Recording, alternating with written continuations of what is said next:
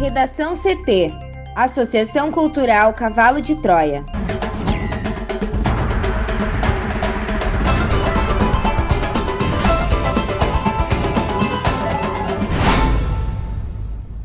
Agora, no Redação CT. Vacinados em drive-thrus de Porto Alegre podem tomar a segunda dose em unidades de saúde. Rio Grande do Sul tem novos recordes na queda da criminalidade, segundo Secretaria de Segurança Pública. Gilmar Mendes não aceita a decisão de Faquinha e leva a suspeição de Moro a julgamento no STF. Lira pede ajuda à China por vacinação em massa e diz que Brasil não é só poder executivo.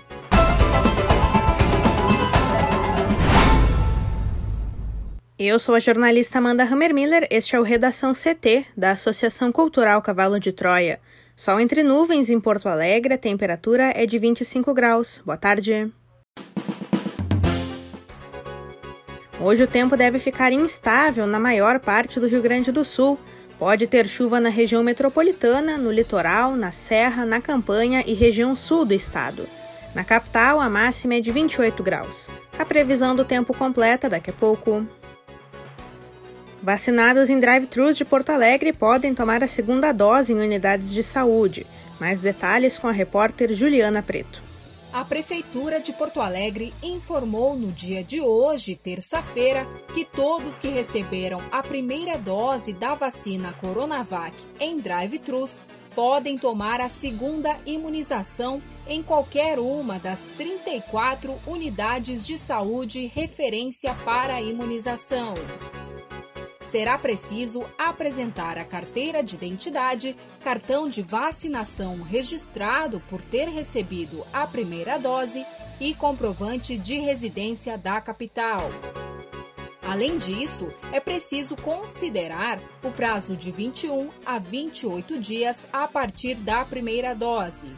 Segundo informa a Prefeitura, não há necessidade de comparecer antes da abertura dos postos, pois o movimento está calmo e há vacina para todos. Mais informações sobre o endereço das unidades de saúde e quais estão vacinando estão disponíveis no site da Prefeitura de Porto Alegre, mas estes são os locais onde a população pode se vacinar.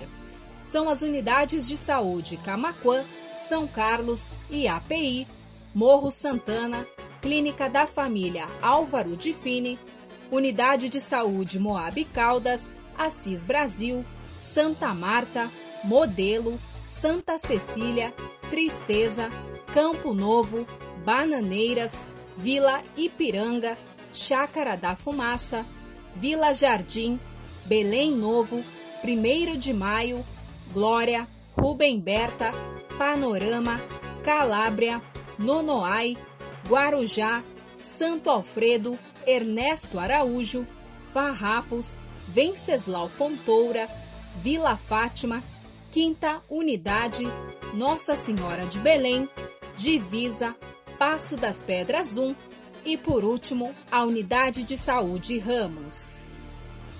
Rio Grande do Sul tem novos recordes na queda da criminalidade, segundo Secretaria de Segurança Pública. Thaís Uchoa. A Secretaria da Segurança Pública do Estado anunciou na manhã de hoje que o segundo mês de 2021 encerrou com novos recordes na redução da criminalidade no Rio Grande do Sul. Os indicadores de criminalidade em fevereiro apresentaram uma queda de 48,1% nos roubos de veículos de 25,7% nos homicídios, de 62,5% nos latrocínios e de 12,5% nos ataques a bancos. Nos roubos de veículos, a queda foi de quase metade. Houve 470 ocorrências em fevereiro contra 905 registradas no mesmo mês do ano passado. O total atual é o menor para o período desde o início da contabilização em 2002. No acumulado, a partir de janeiro, a retração é semelhante. O número de veículos roubados passou de 1.807 nos dois primeiros meses de 2020 para 1.015 neste ano, uma redução de 43,8%, também a menor soma em toda a série histórica. Somente Porto Alegre respondeu por quase metade de toda a redução verificada em fevereiro no Rio Grande do Sul. No último mês, teve 192 casos, ao passo que o mesmo período do ano passado ficou em 376, uma queda de 48,9%. Já nos homicídios, o número de vítimas caiu de 179 em 2020 para 133 neste ano em todo o estado. O resultado reverte o dado negativo de um dos poucos meses do ano passado que tinha registrado alta em relação ao ano anterior. Na capital, onde fevereiro do ano passado registrou alta nos assassinatos, o resultado agora em 2021 não só se reverteu para uma redução, como atingiu o menor total desde 2010. Houve 19 vítimas no mês passado contra 27 em 2020. Na comparação com o pico da série histórica em 2016, quando a cidade vivenciou o pior cenário da violência da década, com 82 homicídios, o dado atual significa queda de 76,8%. Em relação aos latrocínios, passou de 8 em 2020 para 3 em 2021 no estado. Em Porto Alegre, o cenário ficou praticamente estável e com o nível mais baixo dos últimos 10 anos. Conforme a secretaria, duas ocorrências foram registradas em fevereiro de 2020 contra apenas uma em 2021.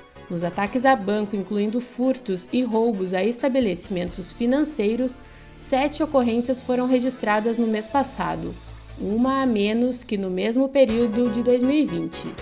Nos roubos a transporte coletivo, após o primeiro mês de alta, o Estado voltou a registrar retração em fevereiro Houve 93 casos envolvendo passageiros e profissionais que atuam em ônibus e lotações, 13,1% a menos que os 107 casos verificados em igual período do ano anterior. Nos demais crimes patrimoniais, fevereiro também encerrou com retrações. Houve baixa de 41,7% nos roubos em geral e nos furtos a queda foi de 36,8%. Pelo segundo mês seguido, o Estado apresentou estabilidade nos feminicídios. Fevereiro teve quatro assassinatos de mulheres por motivo de gênero, mesmo o número do ano passado. Dessa forma, o acumulado do bimestre também se mantém estável.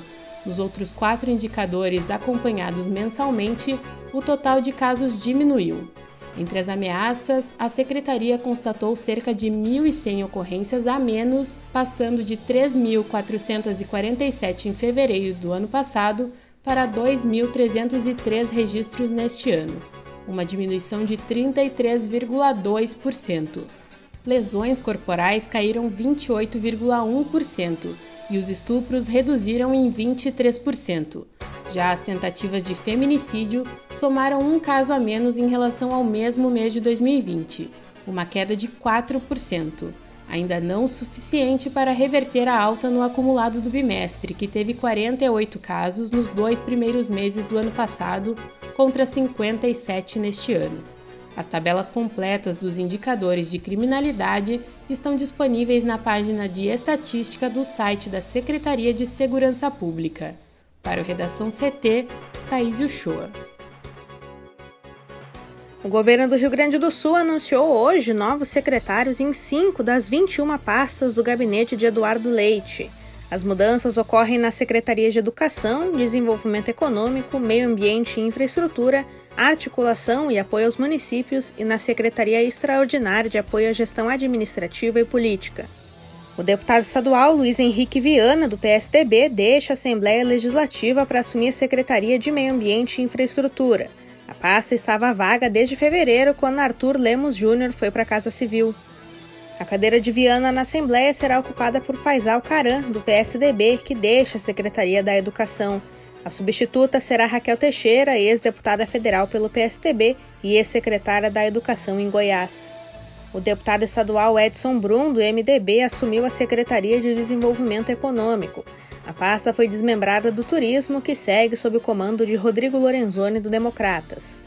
O primeiro a ocupar a Secretaria de Desenvolvimento na gestão de Leite foi o deputado estadual Rui Irigaray, do PSL, atualmente investigado por suspeitas de enriquecimento ilícito pelo Ministério Público.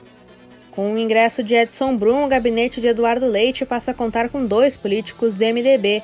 O outro é o secretário de Logística e Transportes, Juvir Costela. Além disso, o Palácio Piratini confirmou o ex-prefeito de Canoas, Luiz Carlos Busato, do PTB, como secretário de articulação e apoio aos municípios.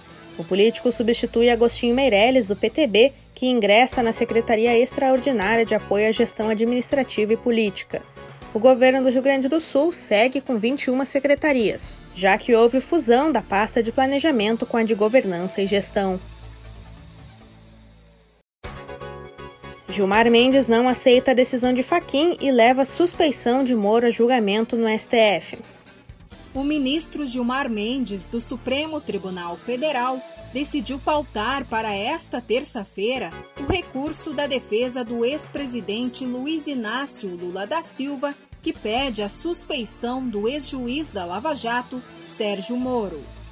A princípio, ao anular as condenações impostas ao petista pela Justiça Federal do Paraná, o ministro Edson Fachin havia declarado a perda do objeto desse e de outros 13 recursos que tramitavam na corte.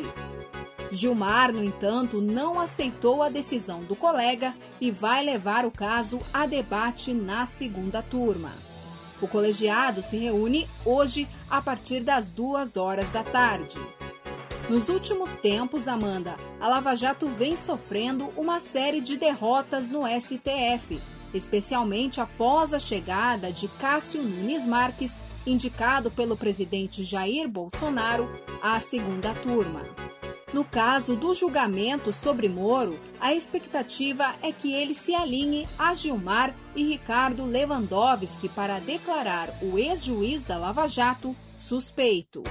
Se isso acontecer, forma-se maioria. O colegiado é formado por cinco dos onze ministros e também faz parte da composição, além de Faquim, a ministra Carmen Lúcia. No tribunal, a decisão tomada por Faquim nesta segunda-feira foi vista como uma medida calculada para não deixar que uma eventual declaração de parcialidade de Moro nos processos envolvendo Lula contaminasse todo o legado da Operação Lava Jato. Nos bastidores, aponta-se que Faquim, ao anular as condenações, tentou se antecipar a esse julgamento, já que Gilmar havia indicado que pautaria a discussão esta semana. Ele havia pedido vista em dezembro de 2018 e, na época, Moro já havia recebido dois votos a seu favor e a turma tem cinco integrantes. Faquim indicou o adiamento da análise na segunda turma e ele também apresentou questão de ordem para que o presidente do STF, Luiz Fux, decida sobre a necessidade de se julgar de forma colegiada esse questionamento sobre Moro. Ao alegar a suspeição de Moro para julgar os processos do ex-presidente na Lava Jato, os advogados querem que a justiça reconheça que o ex-juiz não foi imparcial nos processos e que, por isso, as condenações contra Lula deveriam ser anuladas. Para o Redação CT, Juliana Preto. O presidente da Câmara, Arthur Lira, decidiu abrir um canal direto com o governo chinês para pedir um olhar amigo, humano e solidário em prol da vacinação em massa de brasileiros. Em carta ao embaixador da China no país, Yang Waming, Lira lembra que o governo brasileiro não é apenas o executivo, mas também o legislativo e o judiciário, e destaca que as relações entre as duas nações nunca foram nem poderão ser afetadas pelas circunstâncias, pelas ideologias e pelos individualismos. Ao longo da gestão Bolsonaro, o governo e os filhos do presidente vêm colecionando ataques e ofensas a autoridades do país asiático. Em janeiro, insumos farmacêuticos para a produção de vacinas contra a Covid-19 ficaram presos na China por problemas diplomáticos. Com a falta de interlocução oficial do chanceler brasileiro com os chineses, outros agentes do governo e também o Congresso entraram em campo para abrir diálogo e resolver os impasses. Ontem, Lira e o presidente do Senado, Rodrigo Pacheco, discutiram com os governadores brasileiros uma estratégia de enfrentamento ao recrudescimento da Covid-19 no país.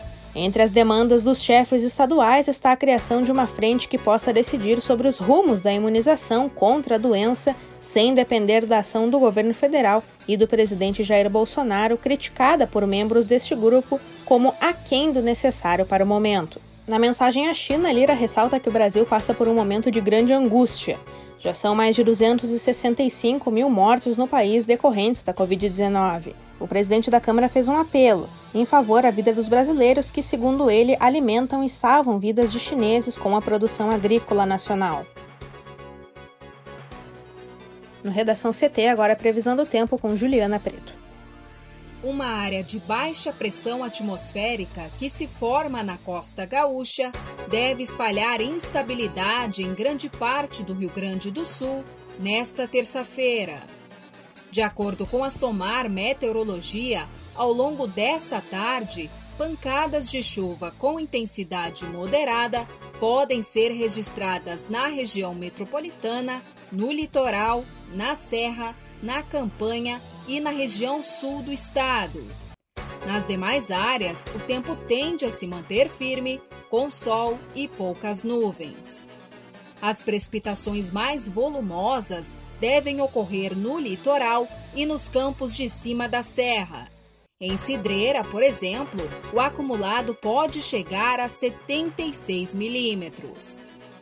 As temperaturas hoje serão elevadas, com máxima de 34 graus prevista para Porto Xavier, no Noroeste Gaúcho. Em Porto Alegre, a máxima fica em 28 graus e a previsão é de sol entre nuvens e condição para pancadas de chuva. Já amanhã, quarta-feira, a área de baixa pressão pode dar origem a um ciclone extratropical, mantendo a condição de instabilidade na região metropolitana, litoral norte e serra. Redação CT. Apresentação Amanda Hammermiller. Colaboração Juliana Preto e Thaís Uchoa. Uma produção da Associação Cultural Cavalo de Troia com apoio da Fundação Lauro Campos e Marielle Franco. Próxima edição amanhã. Boa tarde.